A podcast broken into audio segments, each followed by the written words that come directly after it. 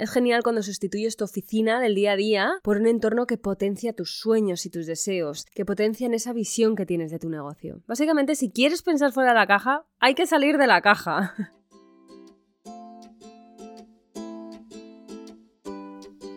Hola, soy Laura Orzaiz y me encanta hablar de marketing, redes sociales, mindset y todo lo que hay detrás del fascinante mundo del emprendimiento. Me defino como una friki de los negocios, introvertida confesa y amante del buen café. Después de cuatro años de altibajos materializando mis ideas, me decidí a crear Yo Emprendedora, un espacio de inspiración, formación y empoderamiento femenino para salir de nuestras cuevas, aprender de las mejores y hacer mucha piña entre nosotras. Piensa en este podcast como tu ratito semanal para desconectar del día a día y reconectar contigo, tu negocio y tu misión. Y si quieres más, entra en yoemprendedora.es. Ahí encontrarás toda la información para apuntarte al club online y los coffee dates que mando todos los viernes. Sube el volumen que empezamos.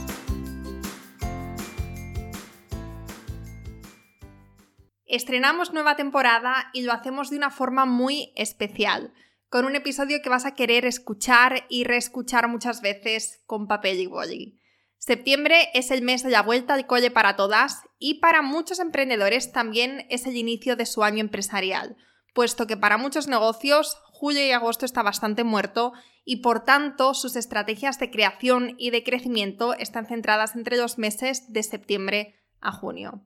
Sea como sea en tu caso, no cabe duda que este mes es ideal para hacer balance, análisis y planificación de objetivos.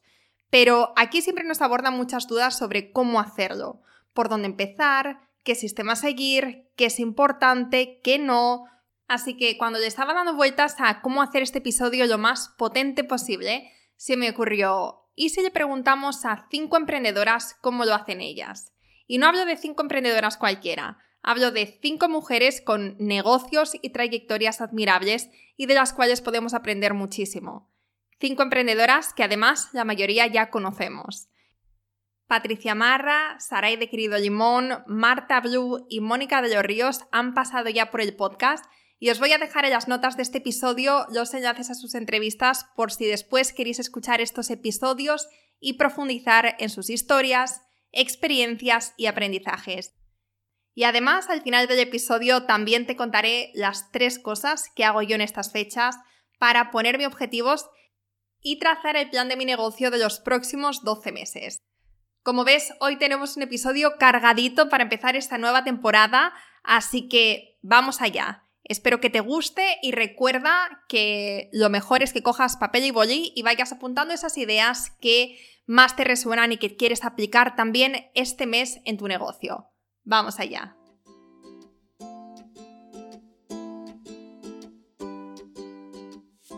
Hola, soy Mónica de los Ríos, empresaria digital desde hace más de 12 años y mentora de otras empresarias. ¿Cómo organizo mi año empresarial? Bueno, he trabajado como Project Manager Digital durante muchos años, que es la mano derecha de los CEOs, precisamente la persona encargada de planificar estratégicamente un negocio, un proyecto y ya su equipo y hace casi unos cinco años fundé la Escuela de Project Manager Digitales. Así que he podido no solo planificar mis propias empresas y proyectos, sino la de mis clientes, mm, cientos, alumnos, clientes de mis alumnos en algunos casos, por lo que la planificación es un tema al que he dedicado muchísimo tiempo y reflexión hasta conseguir que realmente fuera un proceso sencillo y útil. De hecho, hoy es la herramienta que me permite facturar exactamente lo que quiero trabajando exactamente las horas que decido y bajando las horas y subiendo la facturación. La clave para mí, para que la planificación pasara de ser una mera herramienta, a veces de dudosa utilidad, porque en muchos casos me comparten clientes, compañeras, que eh, no solamente en el mejor de los casos es una hojita que se olvida al principio de van pasando los días y esa hoja que has dedicado tiempo a planificar tu negocio se va olvidando y empiezas a, operar un poco en el automático.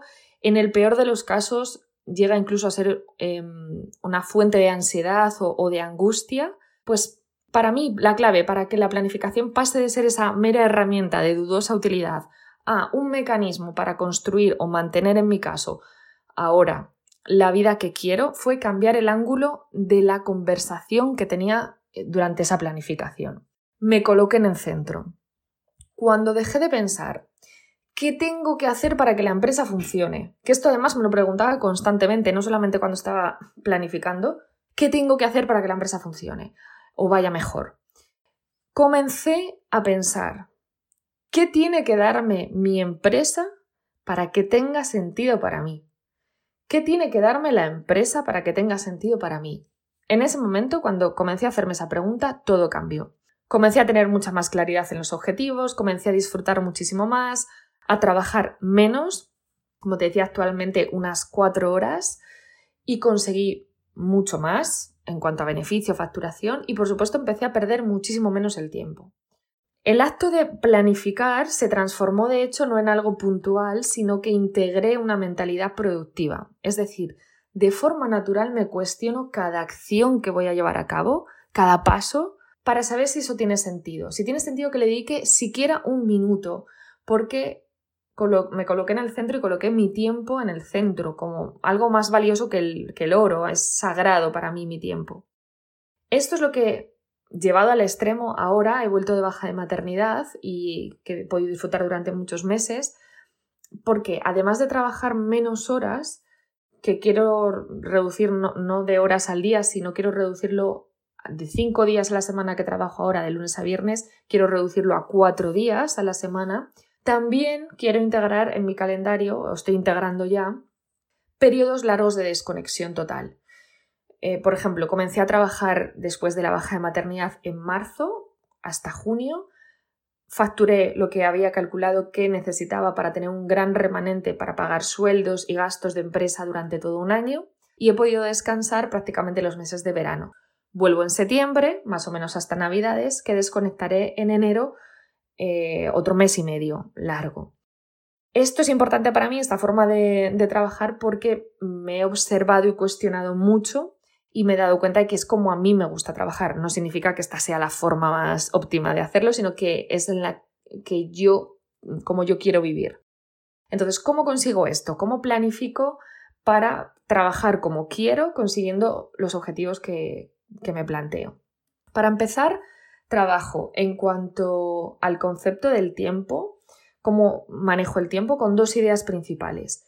La primera es la estrella polar, que es mi visión a largo plazo de la vida que quiero. Mantener en este caso, porque por suerte ya tengo exactamente la visión que, que, tuve hace unos años, o en ese momento era la visión que quiero conseguir, ¿no? Y tengo muy clara esa estrella polar. La visión a largo plazo es una visión completa de la vida, es cómo quiero trabajar, a qué me quiero dedicar, a qué quiero dedicar el tiempo, eh, a qué hora me quiero despertar, eh, cómo me quiero sentir la mayor parte del tiempo, pues mm, en mi caso es en calma, por lo que muchas estrategias salen de, mi planificación porque no me generan calma, entonces salen. Entonces, si tienes clara esa visión a largo plazo, esa estrella polar que yo llamo, eh, por un lado te va a mantener como eh, mirando en la dirección adecuada. Y por otro lado, el otro concepto del tiempo que manejo es la planificación estratégica del año en 12 semanas. Es un libro muy famoso, El año en 12 semanas, lo explican muy bien el por qué no tiene sentido planificar al detalle todo un año, ni siquiera esto, más de 12 semanas. En mi caso ahora son un cuatrimestre, planifico cuatrimestres porque cuando planificamos o tratamos de llevar al detalle un tiempo tan largo, procrastinamos mucho más.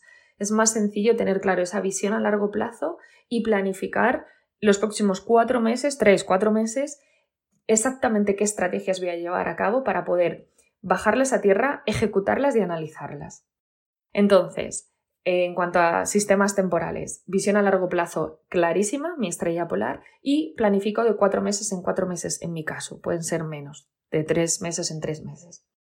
¿Cómo hago esa planificación? Con el sistema puente. El sistema puente es un sistema clásico en la gestión de proyectos que es tan sencillo como tres puntos importantes. El primero, ¿a dónde quiero llegar?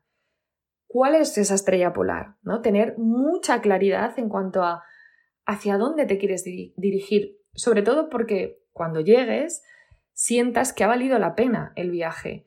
Algo que me encuentro muy, muy a menudo y que yo también he vivido en algunos momentos es haber trabajado muy duro y llegar a un punto, a un tipo de empresa, a un tipo de negocio, a un producto, a un equipo, que de verdad te das cuenta de que no quieres o que no necesitas o que no te da la vida que de verdad buscas. Entonces, tener claro esa estrella polar, a dónde quieres llegar, importantísimo. Dedicar tiempo a definirlo, a visualizarlo y a tenerla presente cada día.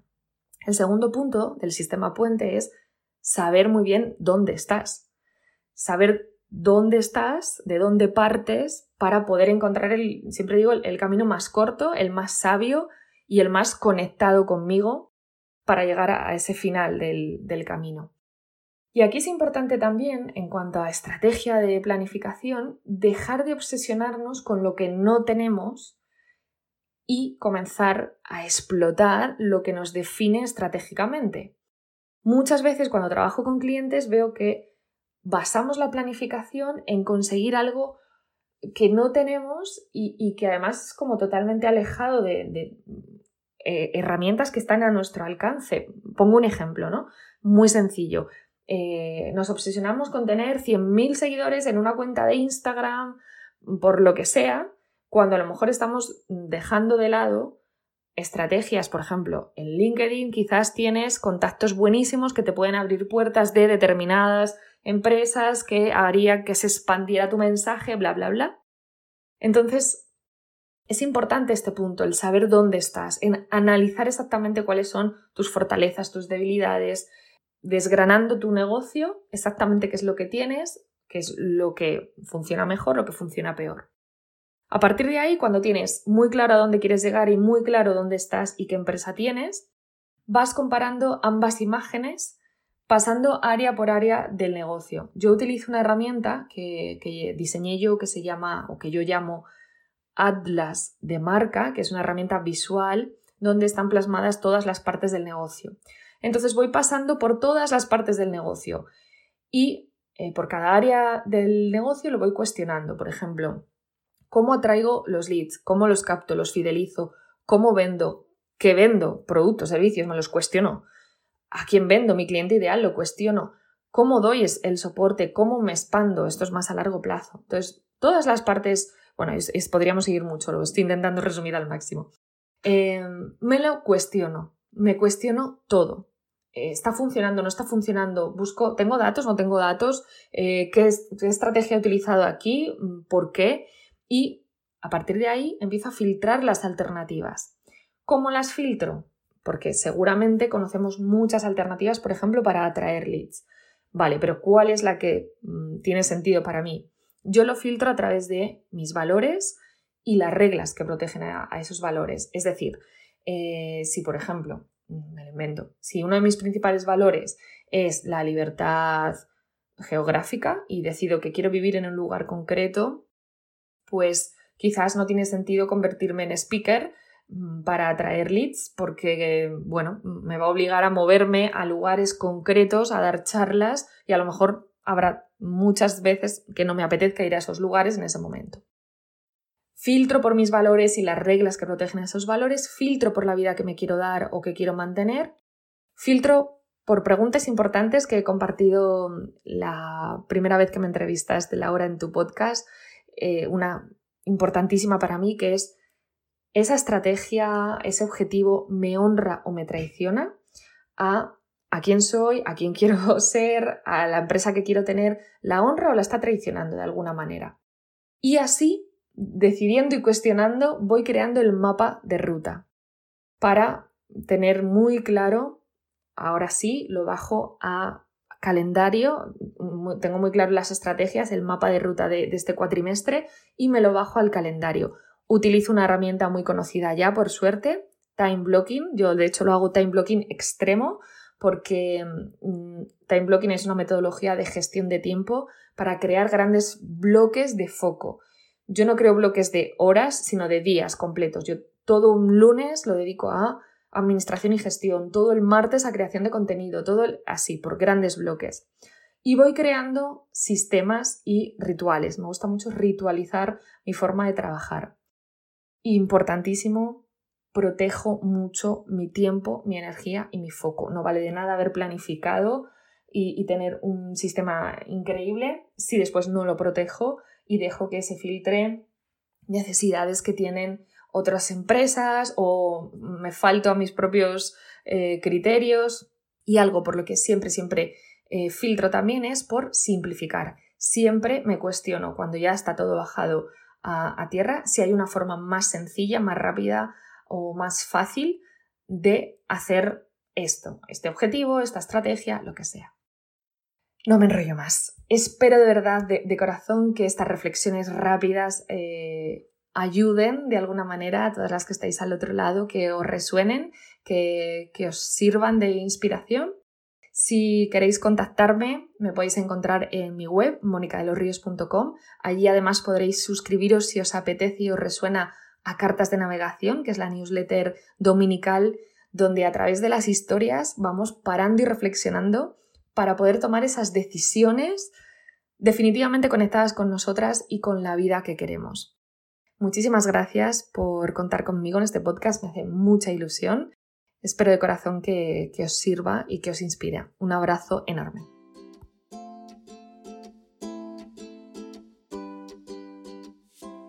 Hola, ¿qué tal? Soy Saray y quiero contarte cómo organizo el año empresarial de Querido Limón.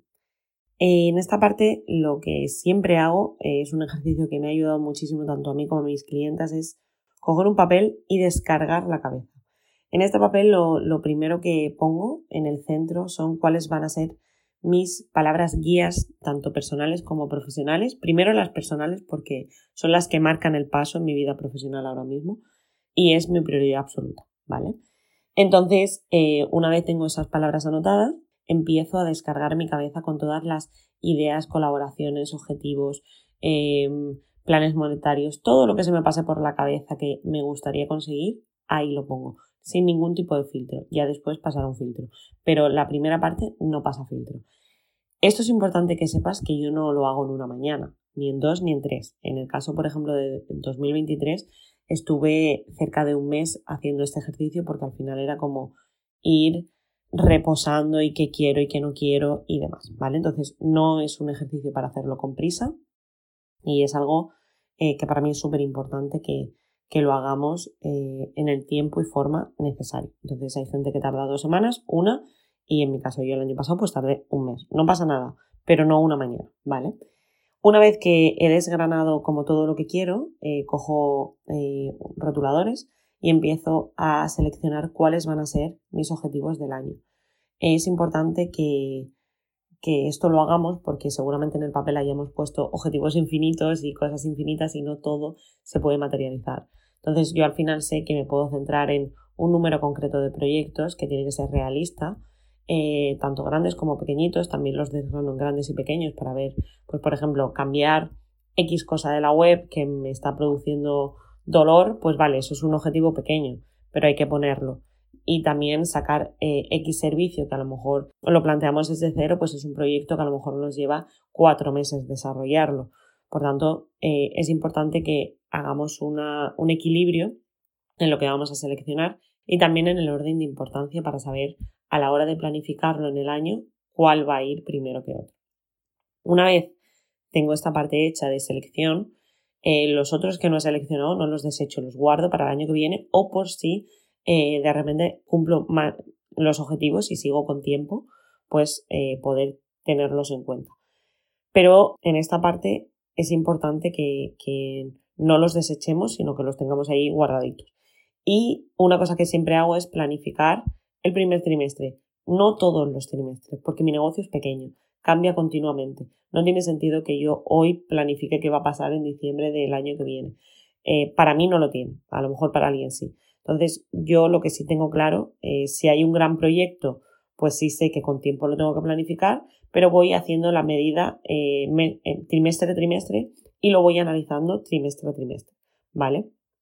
Una vez que, ya tengo como esos objetivos seleccionados, lo que hago es hacerlos medibles y accionables y eh, dividirlos en tareas grandes que se van a dividir en subtareas. Y todo esto lo hago en Asana y divido ese primer trimestre en Asana para eh, calendarizándolo para que pueda tomar acción de ello y tenga coherencia. No ponerme todo la misma semana, sino que voy a ir poniendo en ese trimestre pues qué eh, voy a hacer cada día y en consecuencia pues si para el objetivo A necesito hacer primero eh, X cosa, pues sé que tiene que ir antes en tiempo y así lo planifico. Eh, me gusta mucho la herramienta de Asana porque me permite la vista calendario ver eh, qué es lo que hay con varios proyectos a la vez, así que la recomiendo mucho.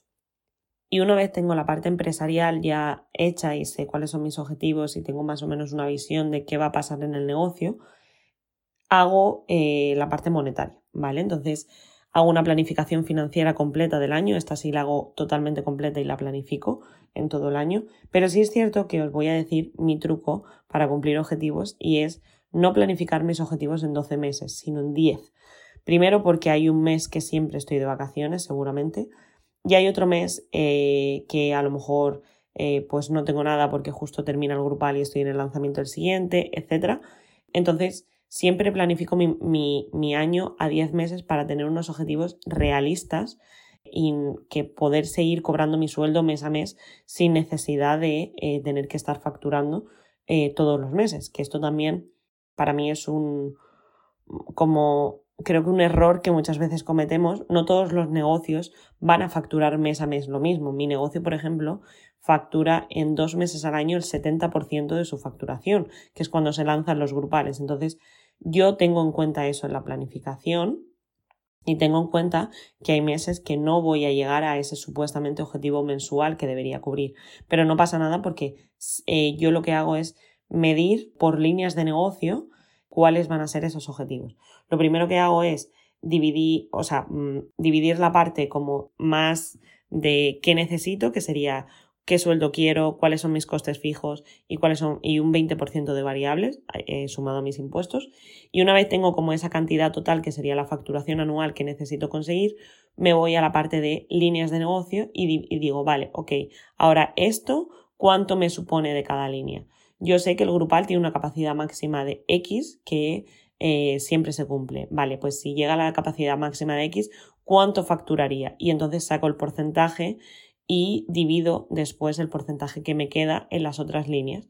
Entonces, de esa forma voy viendo, vale, pues yo necesitaría vender X cursos online al año, X plazas del grupal, X masterclass, debería hacer X colaboraciones y trimestralmente voy viendo si eso se va cumpliendo y si más o menos esos objetivos están. Para si no, pues reubicar la estrategia y decir, vale, pues cambiamos esto por esto o este servicio se desecha y nace este otro.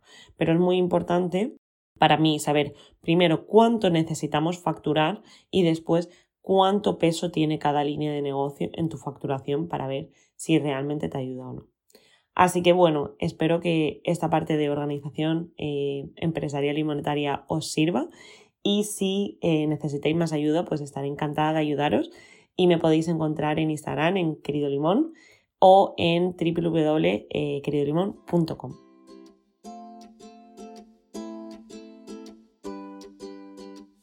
Hola, ¿qué tal? Soy Marta, la fundadora y creadora del Club Blue, una membresía para mujeres que amamos hacer ganchillo.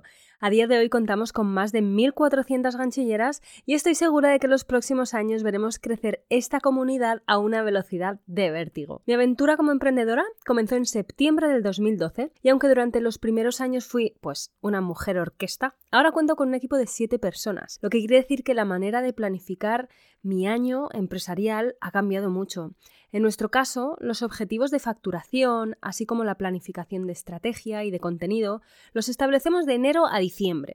Septiembre es para nosotras el comienzo del final de año. Suelen ser los meses de mayor facturación y los que aprovechamos para rematar el cierre. Es durante la calma de enero cuando nos reunimos para planificar los siguientes 12 meses, aunque de manera excepcional esta vez vamos a planificar el 2024 durante el mes de noviembre. Como el equipo está repartido además por distintas provincias de España, lo que me gusta hacer a mí una vez al año es reunirnos todos en un hotel, al menos durante un par de jornadas, y sumergirnos en nuestra visión para el próximo año. Me gusta que sea un evento presencial, donde compartimos comidas, cenas y alguna experiencia fuera de lo laboral, porque, bueno, el equipo se refuerza y pienso que esto es muy importante. Una buena sinergia en el equipo siempre se va a ver reflejado en los resultados. Además, me gusta mucho unirnos para soñar a lo grande, en un entorno abundante, en el que el límite es el cielo. Durante estas jornadas, primero lo que hacemos es un repaso del año anterior. Echamos un vistazo a lo que salió bien y a lo que no salió tan bien, repasamos nuestros objetivos, si los alcanzamos o no. En base a esto enfocamos en el siguiente año y por supuesto ponemos encima de la mesa nuevas ideas. También me gusta hacer algún tipo de ejercicio de crecimiento personal y además este año pues vamos a incluir una experiencia de spa.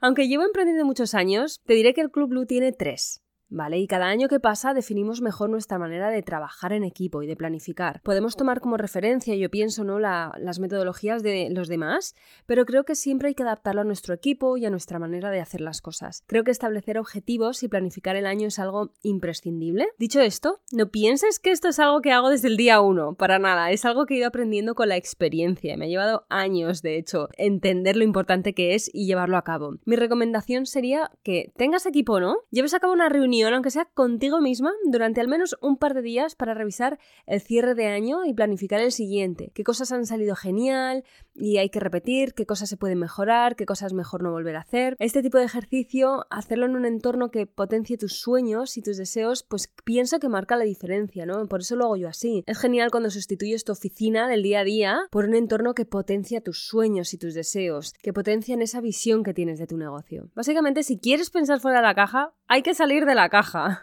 Al final te puedes ir a un hotel mismo, si estás sola te puedes ir a un hotel de tu ciudad, aunque sea pasar el día en su cafetería, su restaurante. Si puedes viajar y pasar un par de días en un hotel, pues mejor todavía. Yo creo que este ejercicio, vamos, sin ninguna duda, para nosotras y para mi negocio, esto es una inversión y no es un gasto. Además, personalmente me hace mucha ilusión planificar el nuevo año. Es como un lienzo en blanco donde cualquier cosa es posible. Si quieres conocer mi club, te puedes pasar por clubblue.com Ten en cuenta que Blue se escribe con doble U. Y me puedes seguir también la pista en Instagram. En mi cuenta, marta.blue, con doble U, repito, y la cuenta específica del club que es club.blue. También puedes suscribirte a mi podcast, Tu Momento Blue, donde hablo de hábitos y autocuidado. Lo puedes encontrar en Spotify y Apple Podcast. Te mando un beso enorme y mis mejores deseos. ¡Hasta pronto!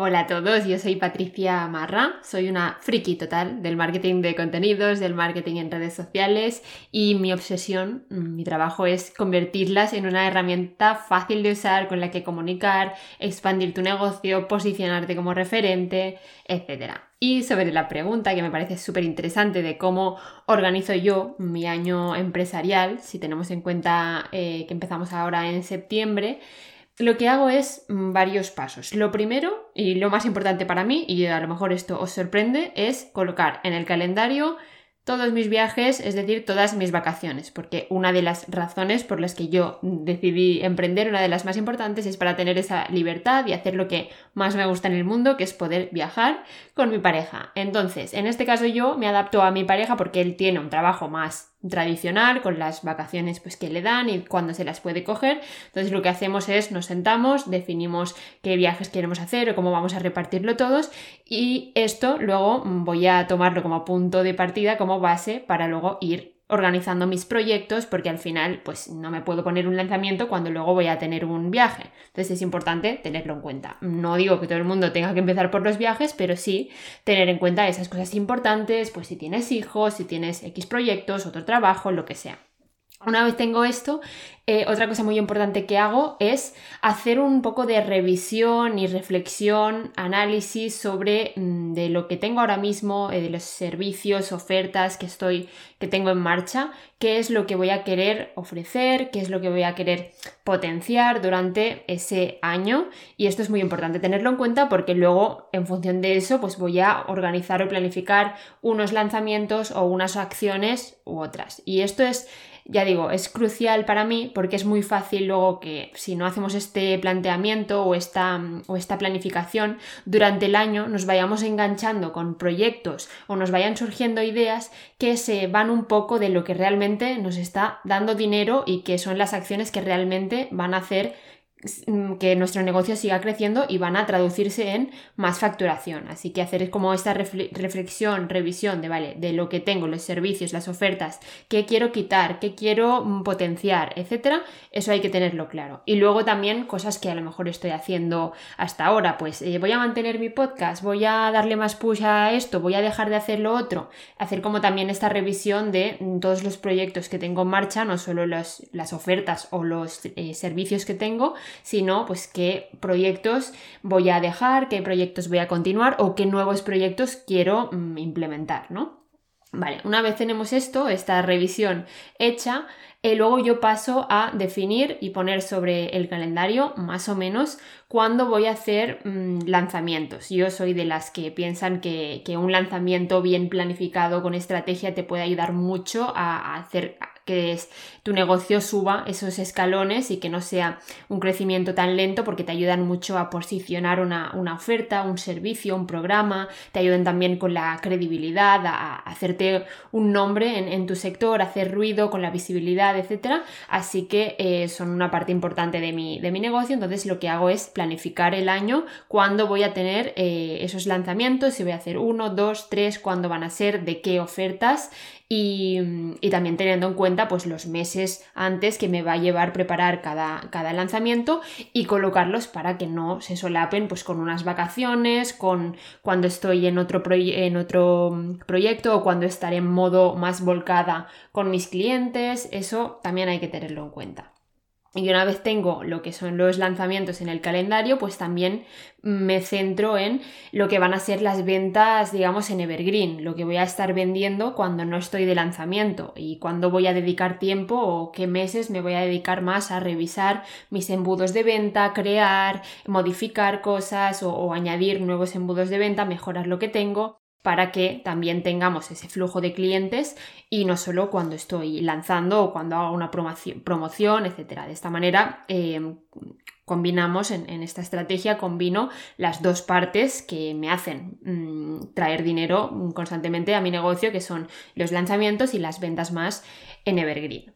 Una vez tengo todo esto en el calendario, que sería para mí lo más importante, lo que paso a definir es como cada trimestre cuáles van a ser los objetivos y los focos de ese trimestre. Y, así me puedo enfocar por trimestres y ya me olvido de lo que tengo que hacer dentro de seis meses porque ya está en el calendario y ya cuando toque pues ya empezaré a planificar el próximo trimestre. Pero hemos bajado de planificación anual, la bajamos a objetivos por trimestre y luego lo que voy haciendo es ir bajando cada vez el nivel de esta planificación. Pues ahora si me centro solo en el próximo trimestre, voy a seguir definiendo. De este trimestre tengo estos objetivos. Pues bueno, ahora voy a definir unos objetivos o en qué me voy a centrar cada uno de los meses, para que no tenga un objetivo general y luego llegue final de trimestre y diga, ah, pues no lo he hecho, sino que diga, pues en septiembre voy a hacer estas acciones, en octubre estas y en tal. Cada mes tiene unas acciones concretas y luego vamos eh, seguimos bajando. De, mes vamos a bajarlo por semanas, porque al final a veces pasa que nos quedamos en una planificación mensual, sí, este mes tengo que hacer no sé qué, pero si al final no sabes exactamente qué semana vas a hacer espacio en tu agenda para, para realmente ponerte a trabajar en ello, pues lo mismo, hay que bajarlo a semana y luego ya, cuando tú te miras la agenda de cada semana, pues ya te vas planificando, mm, ya lo pasas a día, qué día vas a hacer cada tarea y sobre todo es súper importante para mí ir em, diseccionando esas tareas o esos proyectos súper grandes en trocitos para que realmente tengan un lugar en algún día en tu agenda, una hora concreta, porque si no es muy fácil que todos estos objetivos que nos ponemos a, a principio de año se queden como eso, como objetivos pero nunca se han traducido a tareas concretas. Así que ese, en súper resumen, sería como el, el, proceso mental que yo sigo para planificar un año. Da igual si lo quieres hacer en septiembre, da igual si lo quieres hacer en enero o en junio, da igual. Em, yo es el proceso que siempre recomiendo, a mí me funciona y nada más, espero que os sirva. Si queréis saber un poquito más de mi trabajo, queréis saber más sobre mí, me podéis encontrar en mi web, patriciamarra.com y en Instagram, que estoy ahí todo el día dando la lata con, con contenido eh, nuevo, es arroba soy Patricia Marra.